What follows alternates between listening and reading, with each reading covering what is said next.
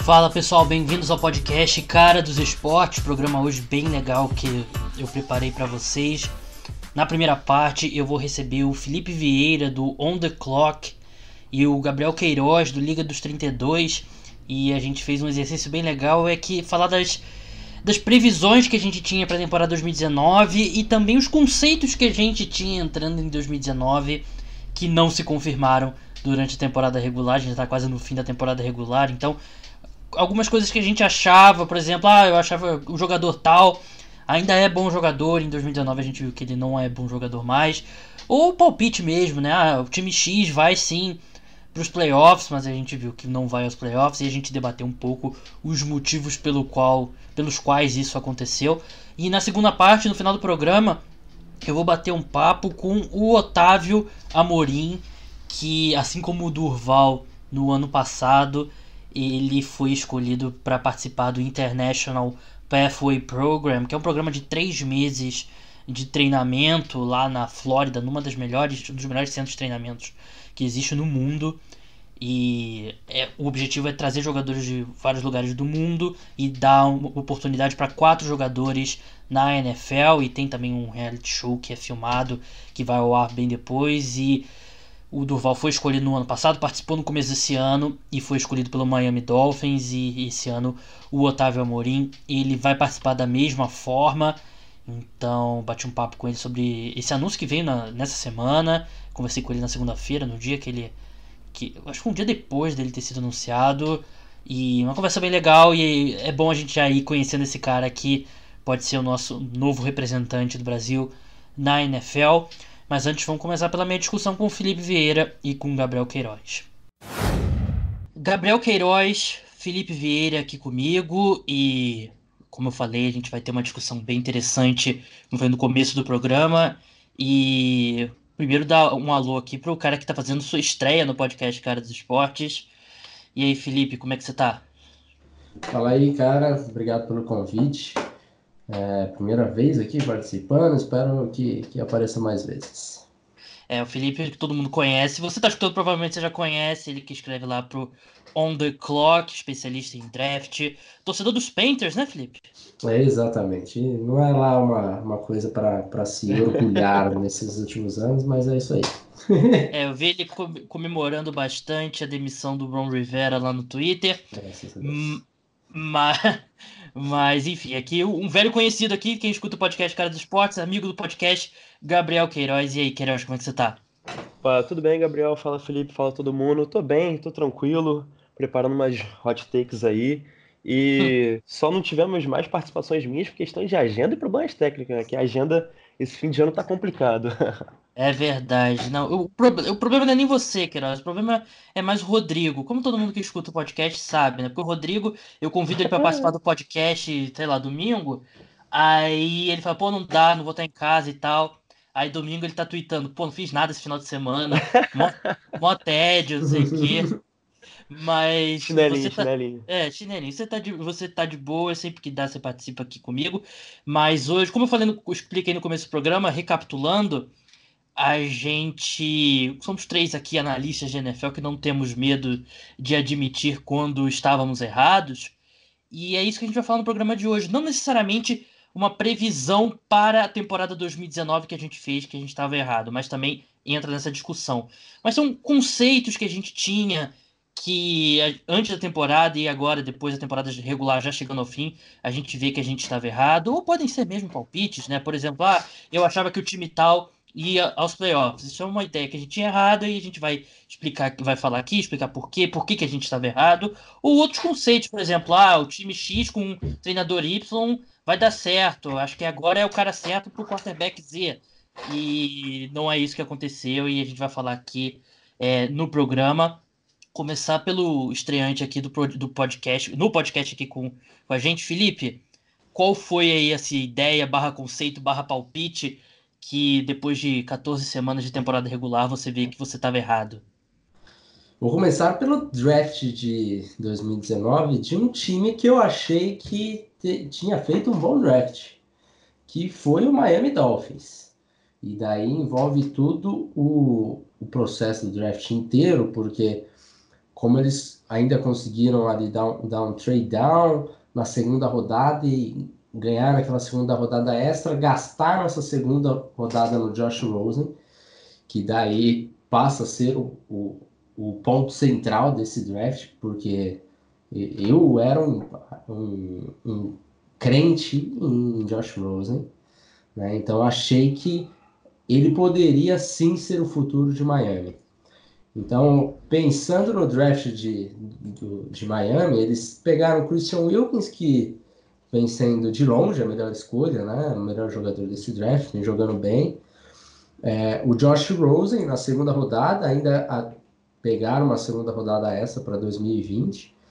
O Michael Dieter na terceira rodada, que era um outro guard que eu gostava. Então, assim, pelo menos né, ali a primeir, dia 1 um e dia 2 tinham sido escolhas que eu tinha gostado bastante, principalmente por causa do Rosen. Só que todo mundo já sabe que Josh Rosen não foi nem de longe o que era esperado para ele. A gente sabe que ele teve problemas lá no primeiro ano de, de, em Arizona, o time era uma desgraça tudo mais. Foi para Miami, o time também era uma desgraça, mas ele não apresentou muita coisa, né, cara? Assim, realmente você você via que o Ryan Fitzpatrick entregava mais do que ele. Então já dá para dizer que o Josh Rosen e que o draft de 2019 dos Dolphins não foi tão bom quanto eu imaginei que seria. É, a terceira rodada, que é o, o, o, Michael Dieter, o guard que veio de, de Wisconsin, é um cara que eu também imaginava que ele seria iria contribuir é, bastante já nesse primeiro ano.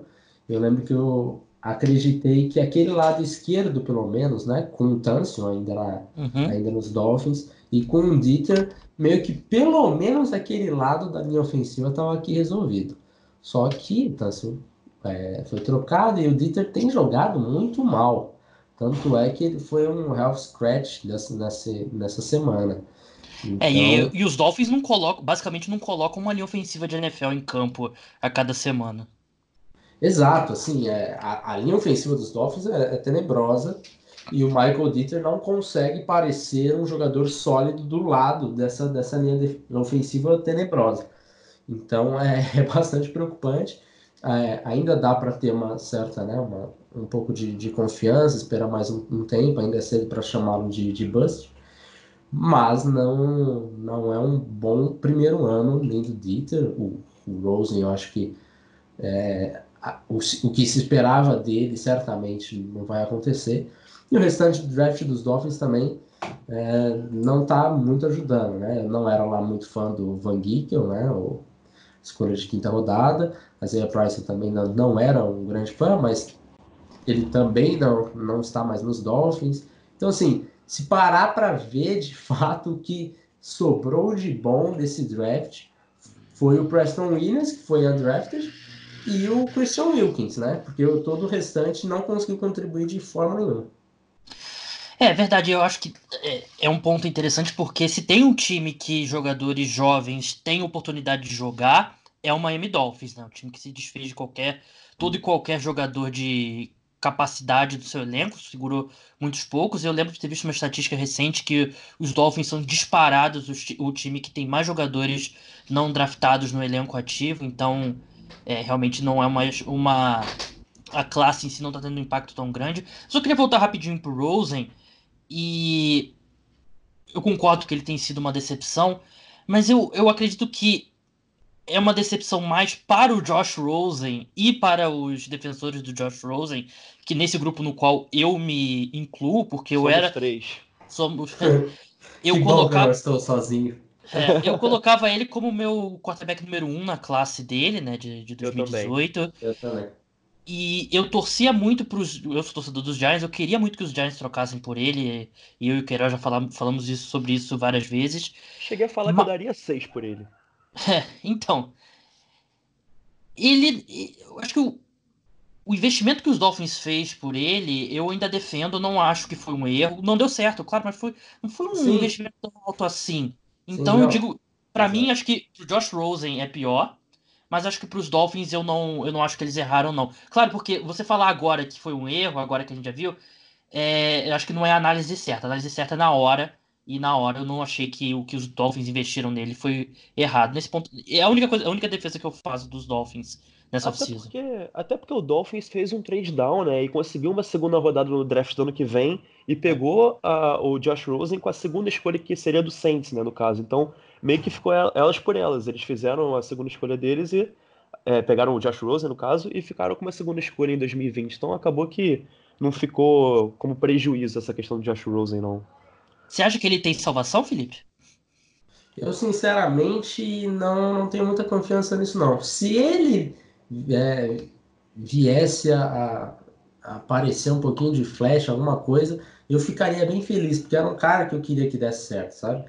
Mas é, eu acho que nesse ponto, se passa dois anos e da forma como ele tá, o que ele mostrou nesse ano, acho que foi, foi assim, quase que um pá de cal, porque é, as minhas esperanças dele ser um franchise QB meio que já morreram. A não ser que ele apareça, comece a fazer alguma coisa diferente, mas eu não, não esperaria algo algo diferente de, de bust neste momento, não. Queiroz, qual que é a sua? Bom, eu como um torcedor do Giants assumido, sou, dei uma de viúva e, eu dizia que o Odell teria a melhor temporada na carreira com o Cleveland Browns. é, é. Eu era um cara que estava comandando o trem do hype do Browns durante a off-season, estava bastante confiante no time. E sei lá, né? Acho que não preciso nem dizer o quão errado essa previsão foi. E não só o Browns como time, mas o Odell tá tendo uma temporada muito fraca, assim. Pra, a título de comparação, a melhor temporada do Odell teve 1.450 jardas e 13 TDs, né? E assim, em 2019 ele tem um TD. É, né? Então, olha, é uma coisa completamente então, fora. Ela se encaixa com uma das três que eu separei aqui, então eu já vou falar logo que é, eu não tava. Tinha muita gente, assim como o Queiroz, muito mais acima no, no trem do hype dos Browns. E quando eu fiz minha, meus palpites do, antes da temporada, eu colocava os Steelers vencendo a divisão e colocava o Cleveland Browns indo aos playoffs como wild card, porque uma das coisas que eu achava antes da temporada começar era que o talento do Cleveland Browns era suficiente para levar o time aos playoffs. Mesmo que desse errado, eu não gostava, não gostava da linha ofensiva, não gostei da contratação do Freddy Kitchens, mas eu achava que o talento dentro desse elenco era muito grande para esse time não chegar pelo menos no wild card, e eu estava absolutamente errado. Sobre o Odell, o quanto que a gente pode absolver ele com essa história que ele tá lidando com uma hérnia. O que, que você acha, Queiroz? Cara, é complicado. Assim, o Odell já jogou machucado várias vezes e, pelo menos no Giants, com um QB muito menos talentoso, ele conseguia ainda aparecer. Agora ele tá jogando com um QB muito mais talentoso, tá? Problema de lesão, mas não, isso, lesão não é novidade na carreira do Odell. Ele lidou com lesões, ele já teve temporadas que ele realmente não conseguiu nem entrar em campo, mas ele já jogou muito lesionado, então, e não, não sei nem se essa, essa esse rumor foi confirmado. Né? Eu, eu, vi que tinha esse papo, mas não sei o quão verdadeiro, quão impactante ele é. E, assim, Sou um pouco como desculpa. Sou, exatamente, sou muito como desculpa. Eu fiquei assim bem, bem chateado porque eu me assumo como viúva, sou viúva, gostaria, não, odiei a troca. E para mim eu queria ver pelo menos ele brilhar em outro lugar, porque o Giants é uma bagunça e, né? Mas eu esperava que pelo menos no Browns, com a quantidade de talento que a gente viu no Browns, né, que você mesmo falou que tem, eu esperava que ele fosse conseguir sobressair. De longe não é o que está acontecendo. É, Nós posso não... fazer uma pergunta e quero que claro. você seja o mais, mais clubista possível. O mais clubista? Vamos é. Não é Darius, difícil, Darius Slayton é maior do que o Del Beckham em 2019? Essa é matemática pura. Ué, em 2019 ele tem só seis vezes mais touchdowns, né? sete, né? Ah, Agora sete, então. É, a última vez que eu vi eram seis, então, então são sete. Então, assim, em 2019 com certeza, mas no meu coração não, não tem como. Eu tenho quatro jerseys do Odell, cara. É difícil, cara. É, mas é, o Darius Slayton tem sido... Ele tem sido... para você como o Ken Newton está para mim, entende? É, exatamente, exatamente. é. Vamos ver se o Panthers não vai cometer o mesmo é, erro. Quando, quando ele for ah, trocado, meu Deus do vai céu. entender. Quando ele for trocado, você Não, não, para. Muda de assunto. Para, para. Escolha de terceira rodada pro Cam Newton dos Bears. Aí você vai Você vai lembrar desse momento aqui nesse podcast. mas, mas vamos seguir e vou falar aqui o, a minha a minha número um que eu separei. E eu não sei direito como frasear essa. Então, é sobre o Aaron Rodgers. E nos, nos, últimos anos eu tenho sido um cara que defende o Aaron Rodgers. Antes da temporada, ele era meu palpite para MVP. Eu coloquei ele como o quarterback, o quarterback número um entre para responder a pergunta qual quarterback eu mais gostaria de ter na temporada 2019. Mas eu acho que muita gente vai achar absurdo e acho que muita gente vai achar absurdo ter demorado tanto para chegar a essa conclusão. Mas é, eu não quero usar a palavra elite, mas se tem um grupo ali de que são os melhores quarterbacks da NFL, que é, são os caras que estão na discussão mesmo para ser número um, que pode ser um grupo pequeno se você achar que o Patrick Mahomes é o melhor quarterback da NFL, mas eu não acho que ah, tem como ser feito um argumento que o Aaron Rodgers tá ali no, no principal grupo da NFL. Eu teria que refazer o meu ranking todo para ver onde eu colocaria, mas eu, eu acho que ele tá mais para periferia ou fora do top 5 da NFL, porque é, a gente já tá vendo isso há algum tempo. Ele. Assim, o snap do Aaron Rodgers é sempre a mesma coisa. Ele recebe o snap no shotgun, fica lá 3, 4 segundos pulando atrás no pocket não confia em nenhum wide receiver, não confia na sua comissão técnica, e aí ele joga a bola para fora e não completa o passe, e ele tem uma aversão total a lançar interceptação, então ele não arrisca nada. Então eu não coloco mais o Aaron Rodgers ali como um cara que, por exemplo, que eu veria como, como candidato ao MVP, por exemplo. Não especificamente nessa temporada, mas seguindo em frente. E eu vi, eu separei alguns números aqui, por exemplo, é, eu não lembro quem que, quem que tweetou esses números, eu queria dar o crédito, mas o Aaron Rodgers, o quarterback médio desde 2017 até semana 13 da NFL, ele tinha 7.4 jardas por tentativa de passe. E o Aaron, o Aaron Rodgers, nesse mesmo período, tem 7.4 jardas por tentativa de passe. 6.4 jardas por dropback do Aaron Rodgers, 6.6 para o quarterback médio. 11.6 jardas por passe completo do Aaron Rodgers, 11.5 por passe completo do quarterback médio, que é pegando todos os quarterbacks juntando e dividindo, obviamente. 34% dos passes tentados do Aaron Rodgers vão para first down, enquanto 36% do quarterback médio. E o QBR, né, que é o rating lá da ESPN do Aaron Rodgers, 58.9 e quanto quarterback médio 57.9. Então, Claro que você pode pegar outros números que você pode pintar esse quadro de outra forma que você possa ser mais elogioso ao Aaron Rodgers, mas ele não tem jogado como um quarterback super talentoso. Eu não acho que o talento dele sumiu, Felipe, mas eu acho que o, Aaron Rodgers, se você tivesse que pegar um jogador na NFL que está jogando mais abaixo do que ele realmente pode nesses últimos dois anos, para mim é o Aaron Rodgers e não é nem discutível. Eu concordo, cara, eu concordo. Eu tenho falado isso há algumas semanas, inclusive, lá no On The Clock, né? Que, que ele não tem jogado e, e, essa, essa partida contra os Redskins é, ficou ainda mais claro, porque eu, eu acabei vendo o 22 por causa do, do, do.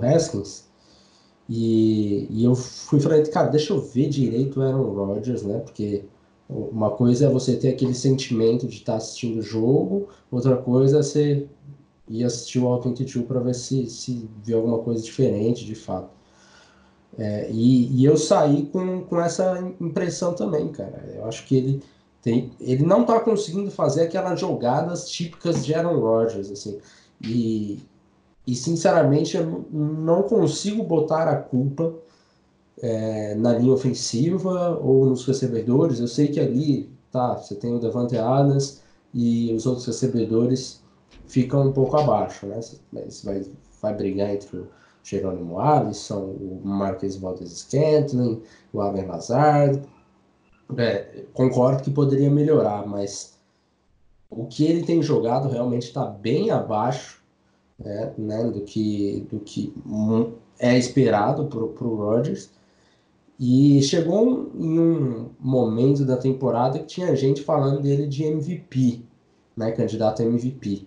Eu acho que isso foi logo de, na semana Depois do jogo contra o Raiders. Jogo contra o Raiders, Exatamente, se não me engano, 6 TDs. É. E daí, as, aquele foi, acho que foi o único jogo assim que deu para falar, pô, aqui o Aaron Rodgers jogou de fato muito bem, como se espera dele. Porque outros jogos eu acho que ele tem, mesmo quando ele não joga mal, ele tem feito apenas o suficiente, não muito mais do que isso. É. E assim, desde 2016, que foi aquele ano do, do Run the Table, né? Que ele disse que o time venceria todos os jogos para ir aos playoffs e conseguiu fazer isso e perdeu na final de conferência só pro Falcons.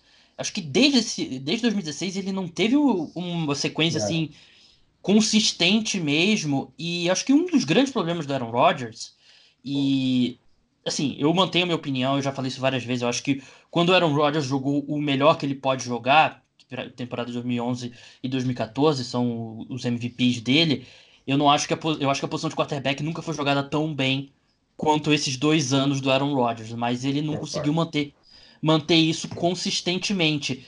E acho que um dos problemas do Aaron Rodgers é que primeiro ele acha que ele é mais inteligente que todo mundo. E tem um termo em inglês que o pessoal fala que é a self-fulfilling prophecy.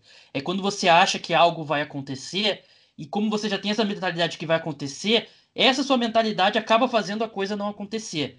E primeiro é com o Mike McCarthy, não tem nenhuma diferença do Mike McCarthy, da Aaron Rodgers da era Mike McCarthy do que a gente tá vendo com ele, com o Matt LaFleur até agora. E ele não confia nos wide receivers e ele tem uma aversão a lançar interceptação. Então ele não dá nenhuma chance aos wide receivers naquela bola 50-50 ou quando é aquele passe que tem que ser logo quando o, Aaron, o wide receiver tem que estar no lugar certo, na hora do no corte certo, e o Aaron Rodgers não confia que ele vai estar. E nesse período a linha ofensiva dos Packers tem sido uma das melhores, principalmente bloqueando para o passe.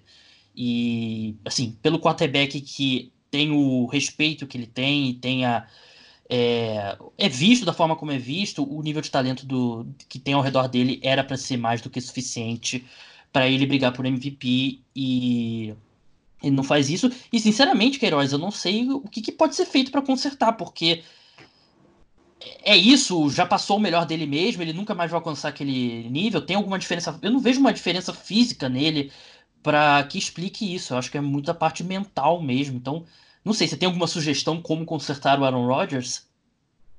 Não, pois é, para mim é muito do que você falou, não é físico, é mental. Inclusive, uma das minhas previsões é que com a contratação do Matt LaFleur, né, para o lugar do Mike McCarthy, o Aaron Rodgers seria voltaria a, hum. concorrer pelo MVP dos anos para frente, não só esse ano. Não, é. A previsão não era para 2019, era seguindo em frente. E assim, como você falou, não tem nenhuma diferença dele é, hoje para o que ele estava ano passado com o Mike McCarthy como você falou, ele tem muito medo de lançar interceptação, só tem duas nessa temporada, foram duas ano passado também. E ele não arrisca, e, e o ataque que, na minha visão, seria muito mais explosivo esse ano não está sendo, nem perto disso. É, e, e, sinceramente, assim, eu não sei o que vai acontecer uma, daqui a pouco. O Aaron Rodgers tem, Aaron Rodgers tem 37 anos, se não me engano. Daqui a pouco ele, o declínio físico vai chegar. E, e assim, eu não consigo ver expectativa. Eu não sei por que, que 2020 seria diferente para positivo em relação agora a 2019, né? Para mim tá muito mais a ou manter o mesmo nível ou piorar até se fala. É, 36 anos, ele completou agora dia 2 de dezembro. 36. E é, é, ele tem, eu acho que passa muito da parte mental mesmo. Eu acho que ele, ele tem que confiar mais no coaching staff e eu acho que ele precisa entender que ele não é o maior gênio da história dos esportes no universo, ele precisa confiar nos técnicos, precisa confiar nos wide receivers dele e assim, os Packers se, tornou pra, se tornaram para mim um dos times mais chatos de se ver em campo, porque eu não aguento mais. Todo snap é a mesma coisa. O Roger recebe o snap e fica lá pulando 3, 4 segundos e aí joga a bola fora e enfim. Acho que é uma, uma grande decepção Aaron Rodgers. Acho que o que ele foi em 2011, 2014 e o que ele é agora, se ele não mudar a trajetória da carreira dele, eu acho que dá para falar que a carreira dele foi uma decepção. Ah, com é, certeza. Não, acho que decepção é uma palavra forte, talvez, né? Mas certamente não alcançou. Porque a gente esperava é. muito mais dele. A questão é, é o custo de expectativa e realidade. A gente esperava do Aaron Rodgers ser MVP 3, 4 vezes, ganhar 3, 4 Super Bowls. Né? E assim, não é o que a gente está vendo e não vemos perspectiva para isso. Acho que é, a questão é, é a expectativa. Se não fosse a expectativa, a carreira dele teria sido uma carreira muito boa, mas a gente esperava muito mais. É verdade. E Felipe, qual que é a sua segunda é, previsão barra conceito seu que caiu em 2019? E aqui eu vou puxar um, um treinador que eu achei que merecia ser demitido. E a verdade é que neste momento esse treinador é candidato a treinador do ano, que é Mike Tomlin, hum, treinador verdade. dos Steelers. É, quando terminou a temporada, eu falei, cara, o Mike Tomlin, assim, para mim ele sempre rolou um pouco, um pouco de, de ser um treinador superestimado. Então muita gente ficava, nossa, não sei o quê, e às vezes a, a AFC acaba sendo uma mãe e ia para os playoffs, e nos playoffs ele tem três vitórias e cinco derrotas, às vezes vencia aquele, aquele jogo de wild card é, contra um time que na AFC qualquer um se classifica, pegava um, sei lá, um, um Texans da vida que se classificavam, um Colts, um Titans, alguma coisa do gênero, e, e, era uma vitória fácil, chegava um pouquinho adiante e perdia. E eu tava achando que esse time ia encontrar pro, muitos problemas nessa temporada, né? É, sem Antônio Brown, sem, sem o Bell, sei que o Bell já saiu há mais tempo, já não estava, né? Mas oficialmente seria a, a primeira temporada mesmo. É, com treinador ofensivo é, contratado em 2018. É, tem alguns problemas de gerenciamento de relógio, Mike Tomlin. É, quando perdeu o Big Ben, eu falei, ok, Big Ben já não está mais no, no seu auge, longe disso, né? Já estava em, em claro uhum. declínio. Mas eu falei, cara, agora com o Mason Rudolph, é, a chance desse time do, dos Steelers selecionar ali dentro de um top 10 vai ser bem grande. E agora estão estão brigando, não, né? Estão nos playoffs nesse momento. E, e o que ele tem feito com Devlin Rodgers e com a defesa mesmo dos Steelers, é, até mesmo antes de chegar o Minka, já era uma boa defesa, né? Mesmo tendo as, as duas derrotas e muita gente criticou bastante aquela, aquela troca pelo Minka, eu achei que tinha sido um bom valor para os dois, dois times. Mas eu achei que mesmo assim os Steelers ficariam ali dentro do top 10 e com isso o Mike Tomlin é, estaria procurando emprego nesse, em, em, janeiro. E de fato errei bastante, né? Um treinador que talvez seria o meu voto para treinador do ano.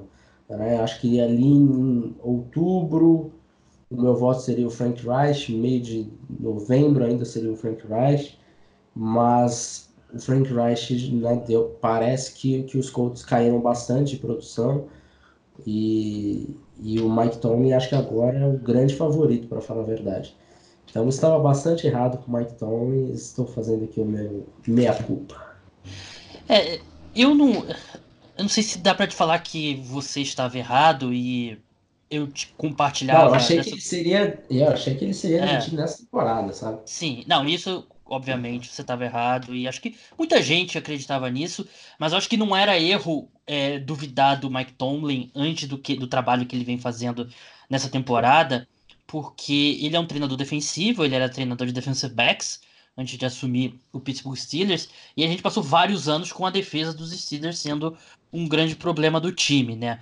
Só que ele mudou isso. Na última temporada a defesa já foi bem melhor, e nessa então nem se fala uma das melhores defesas da NFL. E ele fez um, um trabalho fantástico mantendo esse time aí competitivo. E acho que retroativamente também ele ganha ponto, Felipe, pela forma como ele lidou com o Antônio Brown, né? Porque. Exato. É algo que a gente falou durante a off-season, né? Mas o fato de ele ter conseguido manejar por esses anos todos o Antônio Brown e o Le'Veon Bell e o Big Ben, que é um cara problemático também, eu acho que a gente tem que dar algum Coach of the Year retroativo para ele, pelo menos. é, cara, o, Big, o Antônio Brown é uma das figuras ah, cara, eu não, não quero nem falar de Antônio Brown. Segue o jogo, segue o jogo. segue o jogo, mas é o trabalho que o Tomlin fez é, é, é. segurando aí a onda com esses caras. Ele mereceu não o prêmio do ano, mas também o prêmio Nobel da Paz, né? Pô, Dois prêmios, pro, Com certeza. Pro Mike Tomlin. É, o Mike Tomlin acho que. Eu, ele realmente. Esse seria meu voto para Coach of the Year. Nesse momento eu colocaria ele um pouco na frente do John Harbaugh, porque John Harbaugh, acho que mal, eu tenho uma contribuição maior da, da organização como um todo no, no excelente ano dos Ravens do que os Steelers, que eu acho que é mais Mike Tomlin mesmo.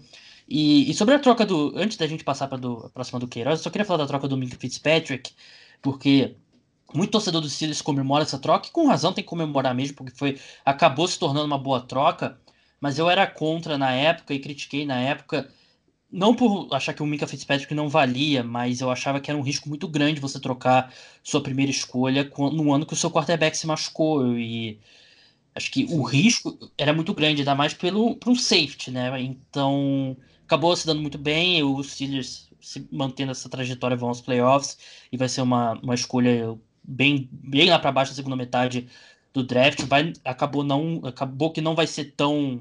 Vai ser um valor ótimo pelo Fitzpatrick, mas eu achei que o risco foi muito grande. Queiroz, qual a sua próxima aí? Qual a sua próxima desculpas aí que você tem que pedir no podcast? é, é, vai ser minha terceira e minha última, né? Porque você roubou a minha do Aaron Rodgers. Então, e a minha outra é que o James Winston ele seria salvo pelo Bruce Arians, o famoso guru de quarterbacks, e teria a melhor temporada da carreira. Assim, a, tempora a temporada do é, Winston, a gente Melhor é temporada da carreira, eu não e... acho que seja tão absurdo, não, hein? Não, então, aí eu fui pegar os números, ele definitivamente está na melhor temporada da carreira em questão de números. Mas impacto em campo, com certeza não, porque ele tá muito mal. Assim, é aquele carrossel de, emo de emoções que a gente conhece, e com 23 interceptações agora, né? Então, assim, de longe não, não foi a salvação que eu, que eu achei que ele teria na carreira. Eu achei que ele teria um, um grande ano com o Bruce Arians e renovaria o contrato, é, não sei por quanto, ah, não cheguei a pensar nesses detalhes. A, a, renovação? Você acha? Eu acho, hein? Cara, que, algumas pessoas dentro de, de Tampa estão falando. É, não se sabe ainda se por um longo prazo ou se por um aninho, né? É, franchise tag, talvez. Cara, o que é surreal pensar nisso. Mas... Tem que fechar o Buccaneers. Tem que é, fechar o Buccaneers. Assim, eu tenho um carinho pelo Buccaneers porque foi o único jogo de NFL que eu fui até hoje. Eu fui ver Buccaneers e Panthers no ano que o Cam Newton, no ano seguinte que o Cam Newton foi MVP, né? Eu peguei a semana 17. Uhum. E assim, eu vi, o, eu vi o, o Buccaneers ganhar uma virada no estouro do cronômetro. Na semana 17 não valia nada, mas fica o carinho para mim. E é muito triste eu ver o Winston desse jeito, porque era o meu QB1 da classe dele, eu preferia ele em relação ao Mariota. Eu acompanhei a carreira dele, né? Bastante torci por ele, apesar de nunca ter dado certo. Eu vi ele ao vivo, eu vi ele ganhar um jogo. E eu gostava dele, assim, não tô falando dele como pessoa, né? Porque ele tem todos os problemas do mundo, mas ele como jogador, e eu, assim, fico triste, porque eu queria que ele tivesse uma boa temporada, queria que ele tivesse sucesso, mas hoje parece que tá longe disso, bem longe. É, é, é, eu também achava que o Bruce Arians ia conseguir consertar o James Winston, ele não consertou, e acho que ele acentuou algumas das falhas do James Winston. Acho que a gente tá vendo uma temporada que é o James Winston e, e com esteroides, né? Porque ele é um cara que. a maior marca dele em interceptações antes disso tinha sido 18 em, em 2016, e que, para os padrões atuais da NFL, é um número muito alto e ele tem 23 esse ano, né? Não é impossível a gente pensar que ele pode ser o primeiro quarterback na história da NFL a ter 30 passos para touchdown e 30 interceptações, que seria fantástico. Mas eu tô com você, Felipe. Eu não Estou acho... aqui para isso, cara. Eu não, assim, não que eu defenda, mas se eu tivesse que se eu tivesse que apostar hoje o meu dinheiro em quem será o quarterback titular da, do Tampa Bay Buccaneers na semana 1 de 2020, eu acho que é o James Winston. Meu Deus. Alguém discorda? Continua assim. Não, não discorda. Cara, eu não vou discordar, mas eu vou achar isso um absurdo. É, eu não tô dizendo que é o que eu faria.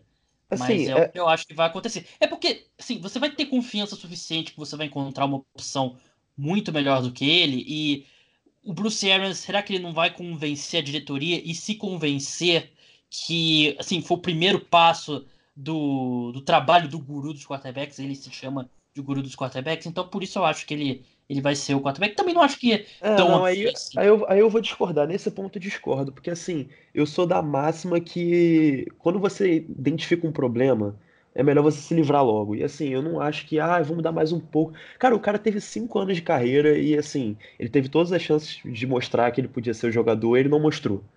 Então não vai ser nesse sexto ano que ele vai mostrar. Ele, só para só pra ter uma noção, assim, a pior marca que ele tinha tido de perda de jardas em sex tinha sido 247. E nessa temporada tá em 1000, 1049.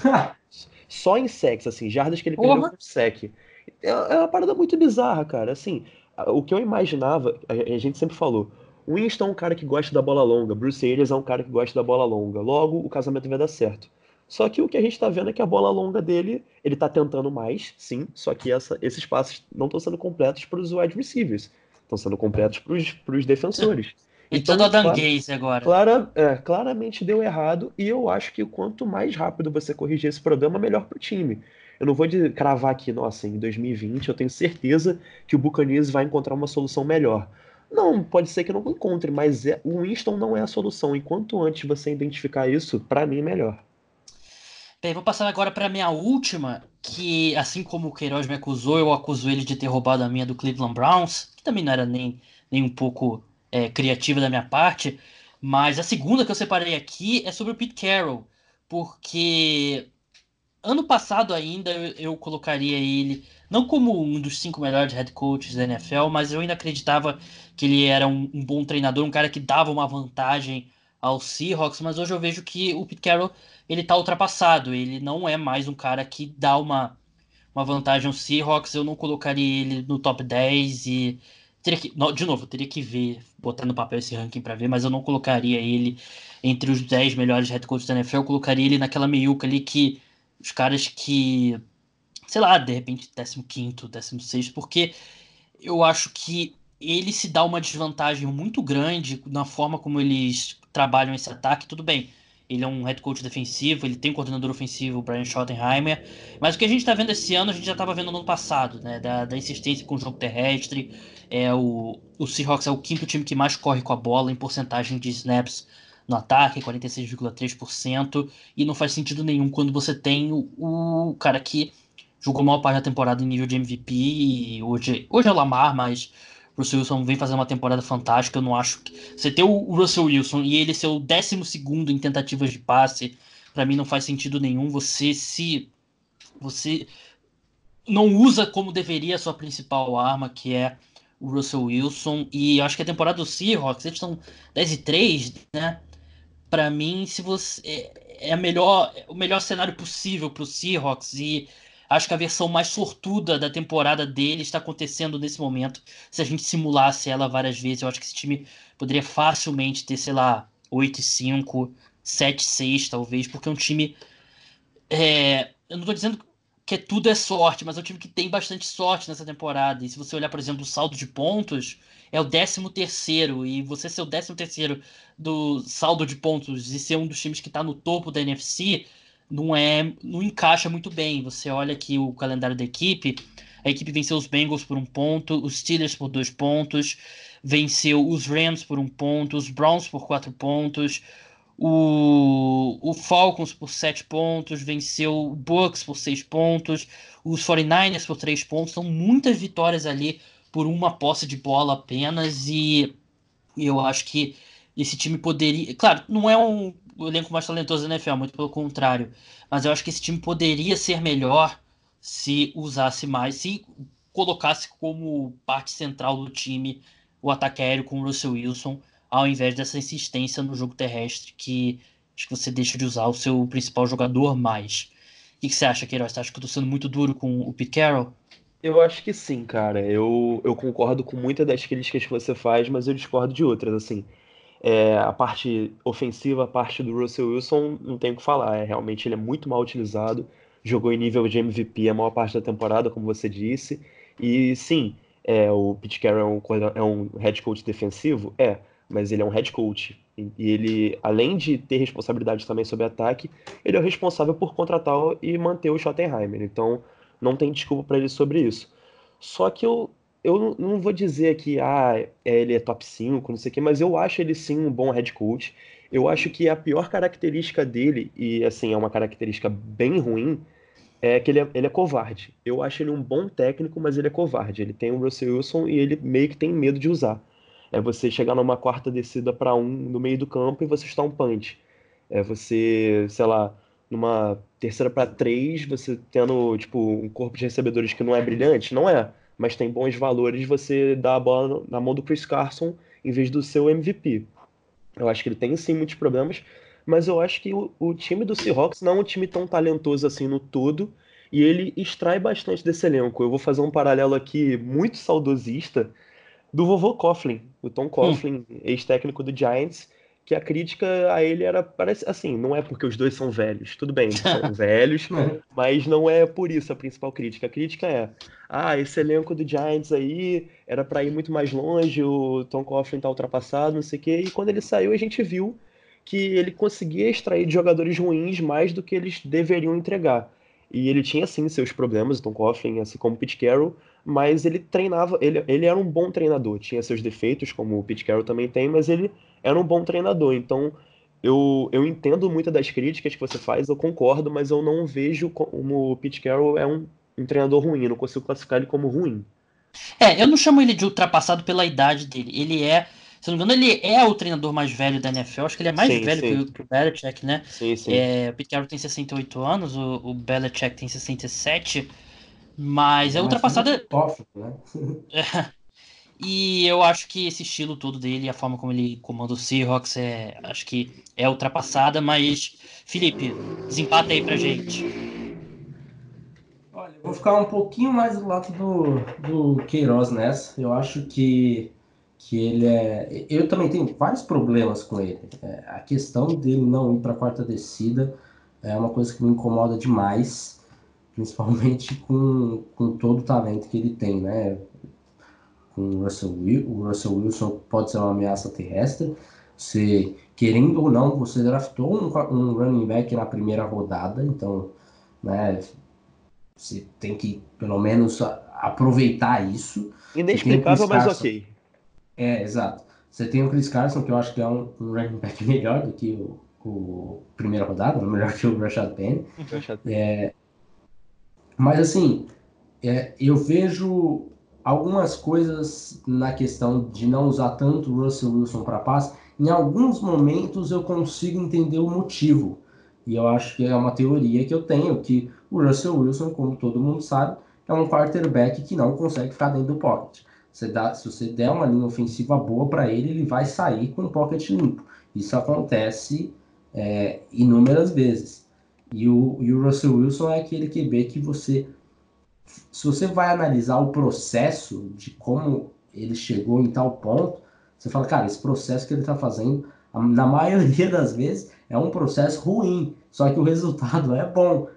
E assim, isso é, é uma coisa que é, não dá para você falar, ah, o Russell Wilson é isso, não tem mais o que fazer.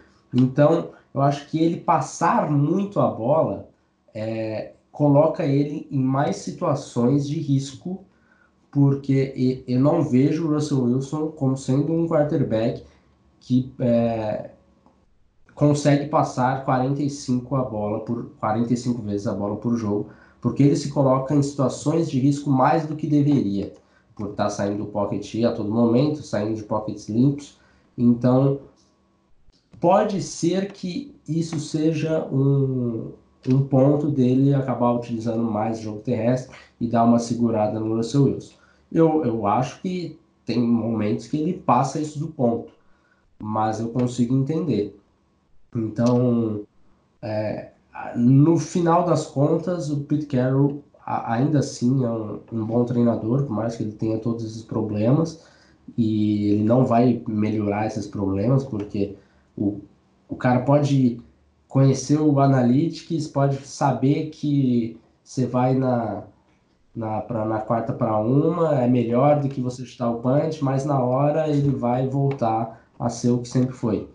Então, isso já era. Você, você precisa aceitar o Pete Carroll da forma como ele é, nos seus prós e nos seus contras. Acho que os prós acabam sendo mais positivos do que os contras acabam pesando mais para o lado negativo. Então acabo ficando ainda com, com o Queiroz nessa. É, eu, eu entendo o ponto de vocês, mas eu ainda acho que ele. Assim, o nível de talento não é tão grande nesse elenco. Então não dá para dizer que ele, segura, ele limita muito esse time, mas eu acho que esse time poderia ser melhor. E eu entendo o que você falou, mas eu discordo. Eu acho que você tirar sei lá, 5, 8 tentativas de passe e você correr 5, 8 vezes com a bola, eu acho que você prejudica bastante o que o seu ataque pode fazer, o que o seu ataque pode pode produzir, ainda mais com um quarterback no nível do Russell Wilson. Mas enfim, é, alguém tem alguma, alguma uma coisa que sobrou que queira falar rapidinho antes de a gente encerrar? Que as minhas acabaram. Meu fechou também. Eu tenho a do Cleveland Ferrell, que é essa daqui é rapidinho, que o Ferrell foi escolha 4 geral desse draft. E muita gente criticou a escolha dos Raiders, né? Falando que foi uma escolha a lá, é, a lá John Gruden, hum. né? Ali na, na quarta geral. E eu, assim, não que eu selecionaria o Cleveland Ferrell na quarta geral. Eu acho que eu tinha outros edge rushers na frente dele. Mas eu consegui entender, achei que eu gostava bastante do Ferrell, acho que é um, um jogador que chegaria pronto para a NFL. Né? Ele não tinha tanto atleticismo, mas a técnica dele já era é, mais refinada. Mas ele chegou na NFL e ainda não conseguiu mostrar ser digno de uma primeira escolha geral, quanto mais uma quarta geral, né? Então, realmente foi uma decepção aí. Os Raiders realmente deveriam ter ido de outro edge rusher. É, acho que dói ainda mais quando eles abriram mão do Josh Allen, né? Mas pelo menos o Max Crosby, né, na quarta rodada, acho que compensa um pouquinho, vencendo um bom achado aí dos Raiders. Mas é isso. É... A gente não cometeu mais nenhum erro, nenhuma análise nossa a gente errou, né? Até que. Nada, nada. Que... O resto foi é, tudo assim. Sim. Tem que lembrar do meu, do meu retrospecto desde o FA hoje, eu nunca errei um palpite. Acho que se, se é óbvio, tá lá matematicamente comprovado. Mas é isso, Felipe. Muito obrigado pela participação. E como é que o pessoal faz para acompanhar seu trabalho? Bom, quem não me, não me conhece, me segue no Twitter, arroba Vieira. Quem não conhece o, o trabalho do On The Clock, ontheclock.com.br. Lá nós falamos de draft o ano inteiro. Então, pode acompanhar que nós já estamos falando aí dos underclassmen que estão se declarando. É, acompanhar as matérias, tem post lá de de terça a sexta. E segue o On The Clock também no Twitter, On The Clock PR. Queiroz, muito obrigado pela participação. E o que, que você tem de artigo lá para o pessoal ler no Liga dos 32? Pá, valeu, Gabriel. Valeu, Felipe. Valeu todo mundo. Cara, então vou escrever para amanhã, postar amanhã, assim que terminar esse podcast, vou começar a escrever. Se alguém tiver alguma ideia de pauta, pode sugerir aí. Estou aberto a ideias. Meu texto sai amanhã, com certeza. Só não sei ainda qual vai ser a pauta, mas essa madrugada com certeza. Aí segue lá no, lá no Twitter, arroba gqueiroz7 e segue a Liga dos 32 também. É, eu, eu sugeriria que você, você escrevesse sobre o James Winston, se ele vai ficar ou não nos Bucks, ou que tipo de contrato ele pode assinar para ficar nos Bucks. O de reserva. de reserva. Obrigado, Felipe. Obrigado, meu xará Gabriel Queiroz. E agora vamos passar para minha entrevista com o Otávio Amorim, que pode vir a ser o novo representante do Brasil na NFL. Otávio Amorim aqui comigo, o cara que pode se tornar o mais novo brasileiro na NFL. Foi aprovado lá nos testes né, do, da NFL. A NFL faz um combine internacional. E assim como o Durval no ano passado, ele vai participar do International Pathway Program, que pode dar vaga aí a quatro jogadores para fazer parte do programa, né? Que para quem não sabe como é que funciona, uma divisão é sorteada e cada time dessa divisão ganha uma vaga extra no Practice Squad para ganhar, é, para usar num desses jogadores internacionais.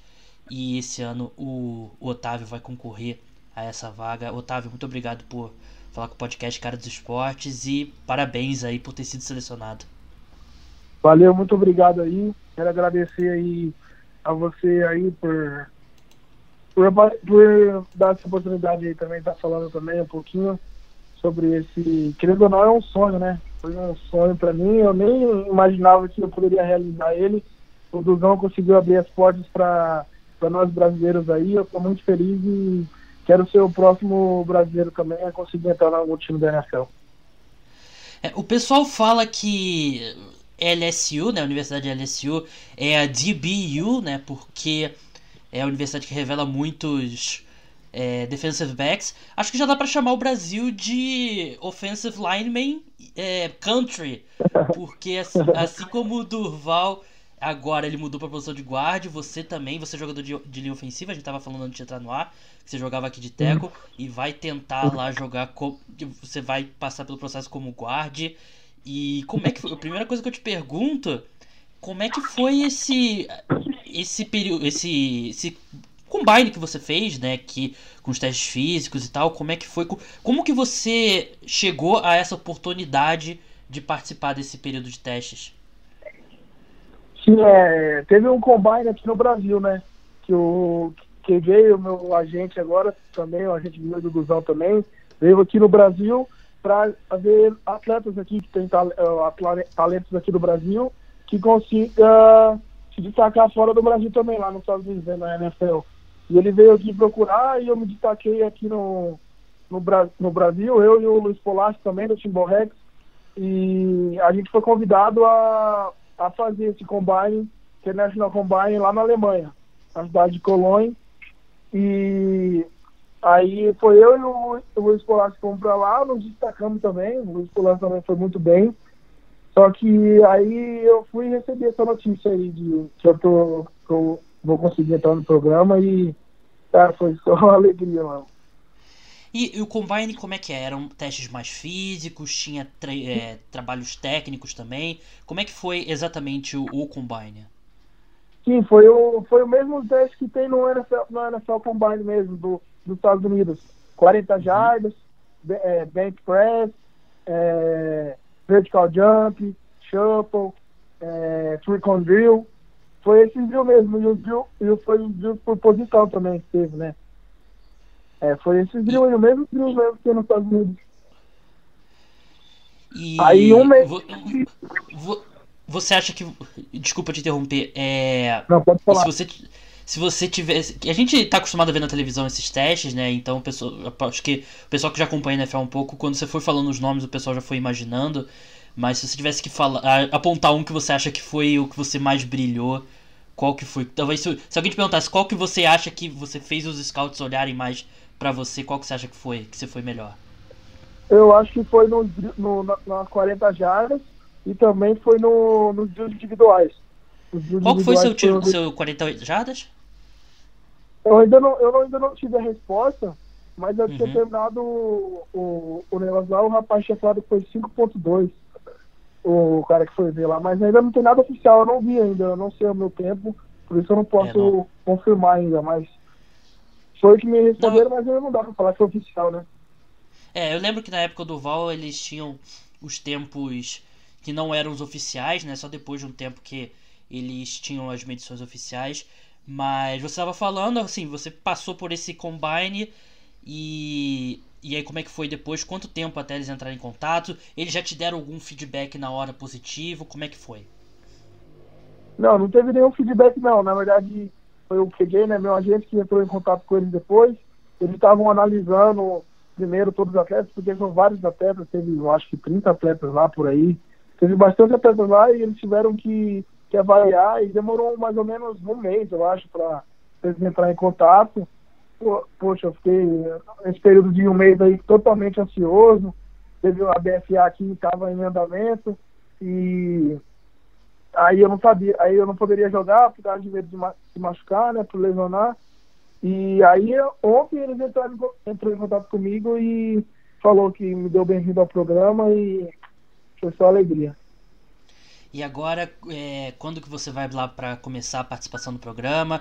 Como, o, pro pessoal que não lembra, na época com o Duval, quer dizer, eu tô falando da, quando foi com o Duval que eu acompanhei de perto, eu lembro que ele foi lá pra, pra Flórida, né, pra IGM Academy, ou IMG, agora me fugiu o nome. Ele passou um tempo, o pessoal filmou. É, IMG. É, é, mais ou menos a mesma, é. a mesma. É a mesma dinâmica com você? Sim, sim, vai ser a mesma coisa. Pelo que eu saiba, vai ser a mesma coisa. Vai ser no período ali no final de janeiro. Eu vou estar tá indo lá para a Flórida para a iniciação do, do programa. Ah, muito legal. E você, obviamente, você tem o mesmo agente do, do Duval, né? Como você falou, KJ. E ele e o Durval tem toda essa experiência deles terem passado por esse processo que você vai passar agora. O que, que eles já te deram aí de, de conselho, de dica aí? É, ainda não, tem, ainda não tive tanto tempo para falar com ele. Ele mandou mensagem hoje, hoje à tarde. Eu falei um pouco com ele, ele estava almoçando e não deu nem tempo para a gente conversar. Mas é óbvio que ele já passou por isso, ele está lá já na NFL, né? E lógico que fica muito fica um pouco mais fácil para mim porque ele já passou por isso, né? Ele já teve essa experiência e com certeza ele vai agregar muito para o meu conhecimento e para mim saber o que devo e o que não devo fazer lá, né? Verdade. E você está indo para jogar, assim, claro, toda posição na NFL é complicada, mas a gente sabe que linha ofensiva é algo que a maioria das pessoas, que mesmo as pessoas que acompanham bastante esporte, são aficionadas é, não entendem muito bem o que, que é a linha ofensiva. Acho que tem muitas particularidades que só quem joga e quem é treinador sabe mesmo. E você deve estar preparado para. Você sabe que você vai encontrar tudo mais uma complexidade. Acho que. É, como é que você. Assim, você obviamente joga linha ofensiva aqui. Você vai jogar linha ofensiva lá. Como é que você acha que vai ser essa transição? Você acha que muito do que você aprendeu aqui vai, vai te ajudar? Ou você está preparado para encontrar um novo mundo lá nos Estados Unidos? Aqui no Brasil, aqui eu tinha, na verdade, eu do Rondonópolis Hawks, né? Aqui de Rondonópolis do Mato Grosso, e eu fui lá para Timbó, né? Lá para o T-Rex. E querendo, é, lá em Timbó é uma escola de linha ofensiva, né? O Breno Takahashi lá faz um excelente trabalho com linha ofensiva. Ele jogou basquete lá, né? Lá no Universitário nos Estados Unidos. E ele consegue é, ajudar bastante a, a, a linha ofensiva como se comportar dentro de campo, né? Questão de onde colocar seu corpo, onde colocar sua mão, onde bater o pé, sabe? Tipo, são vários detalhes assim que eu acredito que lá vai ser quase a mesma coisa, sabe? A, a diferença, tipo, é óbvio que vai ter bastante detalhe, vai ter bastante coisa que é óbvio que tem que aprender muito, né? Eu ainda aqui no Brasil, o Brasil não é um, um país é de é, top top 10, top 5 top 5, na real, do, do mundo, né? Em relação ao futebol americano. Mas é, eu sei que isso vai me ajudar bastante, não vai deixar totalmente perdido, sabe? E, mas eu com certeza vou lá para aprender, né? Realmente eu vou lá para aprender. E, mas eu acho que vai me ajudar bastante, tudo que ele me passou e tudo que eu consegui colocar em campo também durante esses anos que eu joguei no Rei.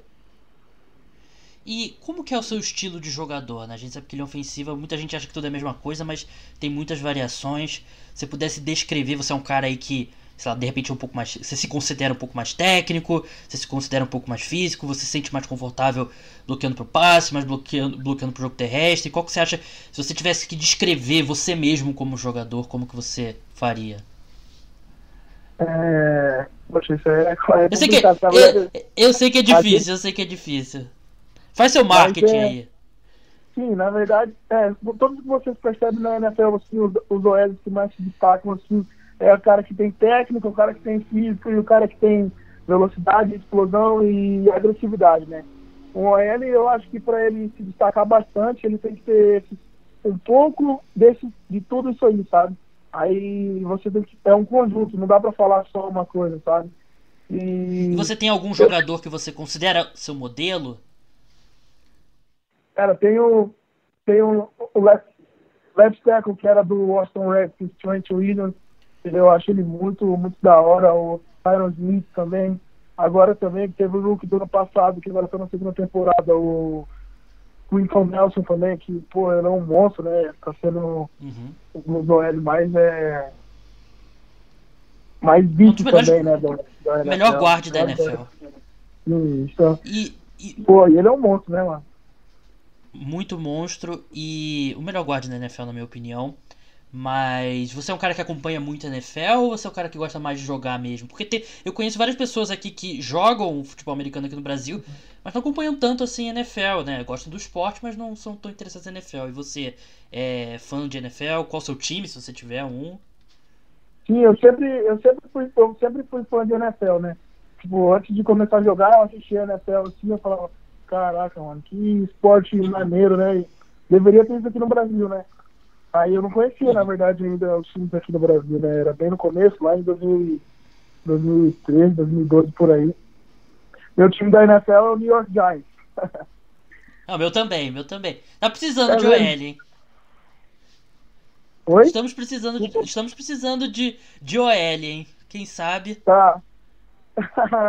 Já pensou essa oportunidade aí? Não seria uma, uma ideia, não. Mas, na verdade, o time que vim da NFL, eu realmente vou estar muito feliz. É, primeiro, ainda não estou lá, na verdade, tem que trabalhar muito ainda para chegar lá, o Ribos não conseguiu chegar. Mas é, é um objetivo, né? Agora é uma meta. É, deixou de ser sonho, agora é realidade. E agora é treinar forte, que só, só depende de mim mesmo, né? Otávio, muito obrigado pelo, por participar aqui do podcast. Sei que você vai se esforçar bastante. Sei que o Duval vai te mostrar o caminho das pedras também. Para o pessoal entender um pouco a linha do tempo, só para poder acompanhar aí a tua jornada, seja nas redes sociais e tudo mais. É, o programa em janeiro e quando que a gente pode aí esperar de repente aquele anúncio feliz que a gente vai, com certeza vai ver que você vai ter assinado com o time. É, o programa é três meses de programa, né? Então no final dos três meses o time da, da NFL vai estar tá, vai tá olhando, vai estar tá lá, vai ter o teste final, né? Que é o mesmo teste que eu fiz lá na Alemanha, só que eu vou fazer lá nos Estados Unidos, né? Aí os times vão estar lá, vão estar tá observando, e se Deus quiser aí eu vou conseguir uma chance de entrar em algum time. Otávio, muito obrigado por participar novamente e toda a sorte do mundo aí para você. Valeu, muito obrigado aí. Agradecer aí a, a Deus, primeiramente, a minha família aí e agradecer a vocês também por dar essa moral aí, tá? Muito obrigado, Otávio. Estamos torcendo muito aí pelo seu sucesso. Tomara que você consiga chegar na NFL. Muito obrigado ao Gabriel e ao Felipe. Muito obrigado a você que escutou o podcast, que vai voltar aí de domingo para segunda com o, o pós-rodada, já tradicionalíssimo pós-rodada. Então é isso, pessoal. Muito obrigado e até a próxima. Ciao!